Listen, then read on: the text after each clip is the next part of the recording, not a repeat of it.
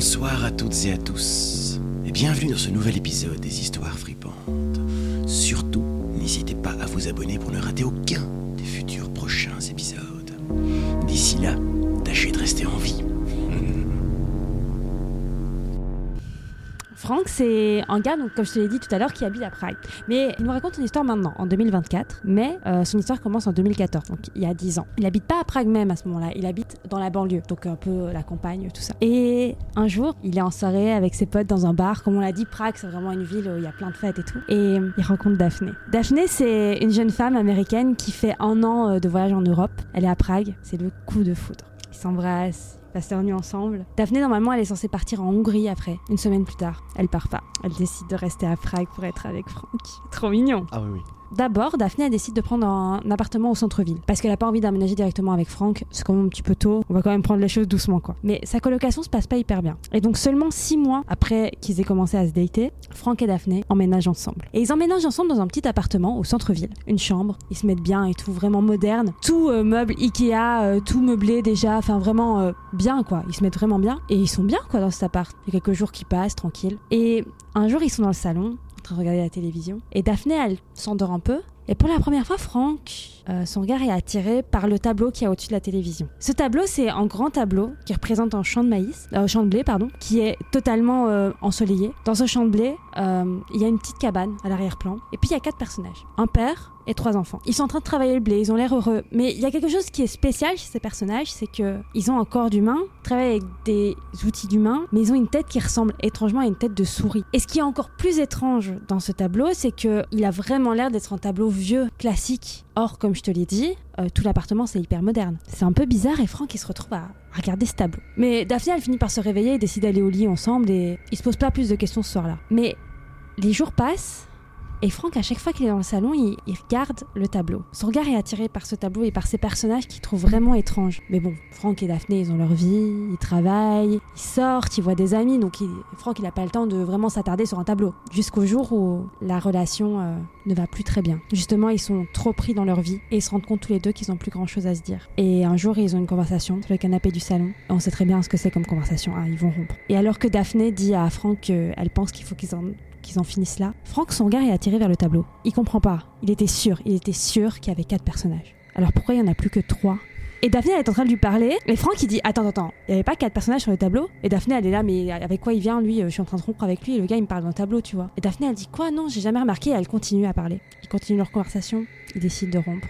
Et Franck, il va réemménager avec ses parents, donc dans la banlieue de Prague. Et pendant quelques semaines, il fait les allers-retours en transport en commun pour aller chercher ses marmites, ses trucs, ses machins, ses vêtements. Il a pas envie de tout prendre d'un coup, il a pas les moyens de le faire. Et puis, il s'arrange surtout pour que Daphné soit jamais là dans l'appartement parce qu'il veut pas la croiser. Il a toujours la clé, donc il y va quand elle est au travail. À chaque fois, il rentre dans cet appart, il y a cette peinture. Et il est sûr cette fois que le champ de blé était ensoleillé. Alors pourquoi maintenant le champ de blé, on dirait qu'il est en pleine tempête? Pourquoi est-ce que le ciel il est, il est tout noir, tout gris? Pourquoi est-ce qu'il pleut? Pourquoi est-ce que les trois personnages qui restent, qui avaient l'air heureux de travailler le blé, ont maintenant l'air désemparés? Ils ont l'air d'avoir peur, ils ont même l'air d'avoir faim. Franck, à un moment donné, il se demande même si c'est pas Daphné qui lui fait une blague, mais ça lui ressemble tellement pas.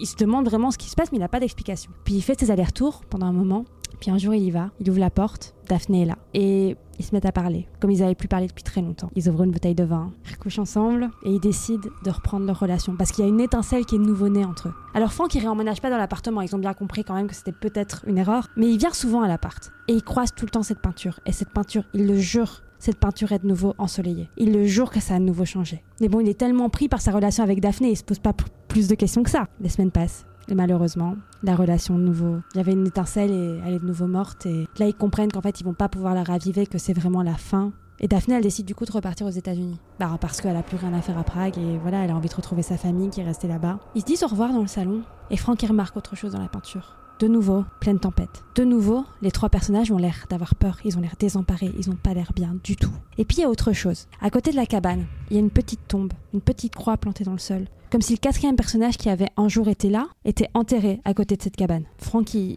il comprend pas, mais il commence à, se rendre compte qu'en fait, c'est pas lui qui imagine des choses. Que cette peinture, elle change vraiment. Mais bon, qu'est-ce qu'il peut faire finalement? Et puis en fait, Daphné, comme elle part aux États-Unis, Franck, il va reprendre le bail de l'appartement. C'est un arrangement qu'ils ont eu parce qu'il était sur le bail de base. Donc c'est beaucoup plus simple pour lui et il se dit que de toute façon, il va vivre dans cet appart, qu'il va devoir vivre avec cette peinture. Il va devoir s'habituer à ces changements auxquels il trouve pas d'explication. Et donc il dit au revoir à Daphné. Elle part et il la reverra jamais. Et Franck, il se met à vivre dans cet appartement qu'il a un jour partagé avec celle qui croyait être la femme de sa vie. Et tous les jours, il croise cette peinture, qui est vraiment glauque maintenant. Je veux dire, le champ de blé, il est vraiment euh, quasiment balayé par la tempête.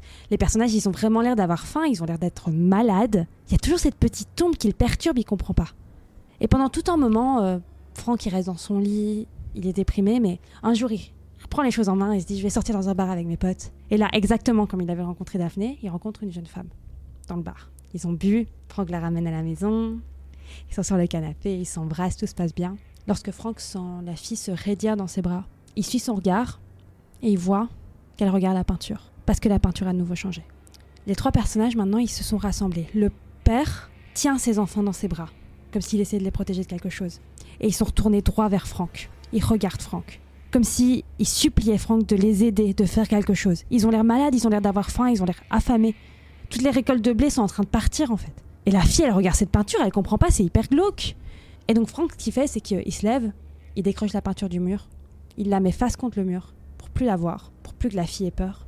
Mais bon, la magie, elle est brisée à ce moment-là. Hein, voilà. La fille, elle n'a plus envie de rien, elle décide de rentrer chez elle. Franck euh, la raccompagne à la porte. Et à ce moment-là, il décide qu'il faut qu'il se débarrasse de ce truc-là. Il y a un truc qui va pas avec cette peinture. Et donc il la prend. Il décide de la mettre dans la voiture pour l'amener à la déchetterie. Mais une fois arrivé là-bas, impossible de s'en séparer. Il sait pas pourquoi, il a l'impression que ces personnages ont besoin de lui, qu'il peut pas s'en séparer. Et donc il va revenir à l'appartement avec cette peinture qui semble maudite, mais il la raccroche pas au mur. Il n'est pas complètement fou. Il la met face contre un mur dans un coin pour être sûr de plus la voir. Puis il va au lit parce que ben il a quand même passé une nuit un petit peu compliquée. Et là il, il fait des cauchemars. Il est dans le champ avec les personnages, ces espèces d'hommes souris. Et le père, il lui parle en une langue que Franck comprend pas. il supplie. Il a l'air de, lui de le supplier de les aider. Ils ont l'air d'avoir tellement faim, ils ont l'air d'être tellement malades. Mais Franck, il peut rien faire. Il les comprend pas. Il se réveille en sueur, plusieurs heures plus tard, et il se promet de ne plus jamais regarder cette peinture. Ne plus jamais poser les yeux sur cette peinture. Il va la laisser dans son coin. Il va pas s'en débarrasser, mais il la regardera plus jamais. Et le temps passe les jours, les semaines, les mois. Franck, il en vient quasiment à oublier cette peinture. Jusqu'à ce qu'il rencontre une autre fille, Michaela. Et ça se passe tellement bien avec Michaela. Et très vite, elle emménage avec Franck. Et très vite, ils ont une petite fille, la petite Julie. Et ils sont tellement heureux, mais jamais Franck ne leur a parlé de la peinture. Elle est vraiment cachée dans un coin, donc Michaela et Julie, elles, elles y touchent pas, quoi. Puis les années passent, la petite Julie a 5 ans. Et Michaela et Franck ils décident que élever la petite au centre-ville, ils en ont plus trop envie. Ils ont envie plus d'aller dans la campagne, en banlieue, là d'où vient Franck finalement. Et donc ils décident de, déménager. Et Franck, il prend la peinture avec lui. Et décide de pas la laisser. Il peut pas la laisser et sait pas pourquoi. Mais il met Andra autour. Il veut surtout pas la voir, il ne veut pas briser sa promesse. Il met Andra autour, il la met dans le camion et dès qu'il arrive dans sa nouvelle maison, il la fout au grenier. Il se promet de ne plus jamais la toucher. Mais un jour, plusieurs semaines plus tard, il est réveillé par un cri, le cri de la petite Julie. Ça vient du grenier. Et il lui a toujours dit de jamais aller jouer là-bas, mais évidemment, elle n'a pas écouté, elle est dans le grenier, et maintenant, il est persuadé qu'elle s'est blessée. Elle crie, vraiment. Elle crie à la mort, quoi. Et donc, il se précipite vers le grenier, et il la voit agenouillée devant quelque chose, et il sait. Il comprend directement qu'il s'agit de la peinture. Il s'approche, il regarde par-dessus l'épaule de la petite, et il voit cette peinture qui est encore plus horrible que la dernière fois qu'il l'a vue des années auparavant. Le père est toujours en train de tenir ses enfants, le champ est complètement dévasté, la cabane est détruite, là il reste plus que la petite tombe à côté, et le père regarde toujours Frank, droit dans les yeux, et il a les yeux injectés de sang, comme s'ils étaient tellement plus malades qu'avant. Michaela, elle arrive, parce que Julie continue à pleurer, et Michaela, elle demande directement à Frank de absolument jeter cette peinture. Qu'est-ce que c'est que ce truc? Il faut absolument qu'il s'en débarrasse. Et Frank, il lui promet qu'il va le faire, mais il n'y arrive pas.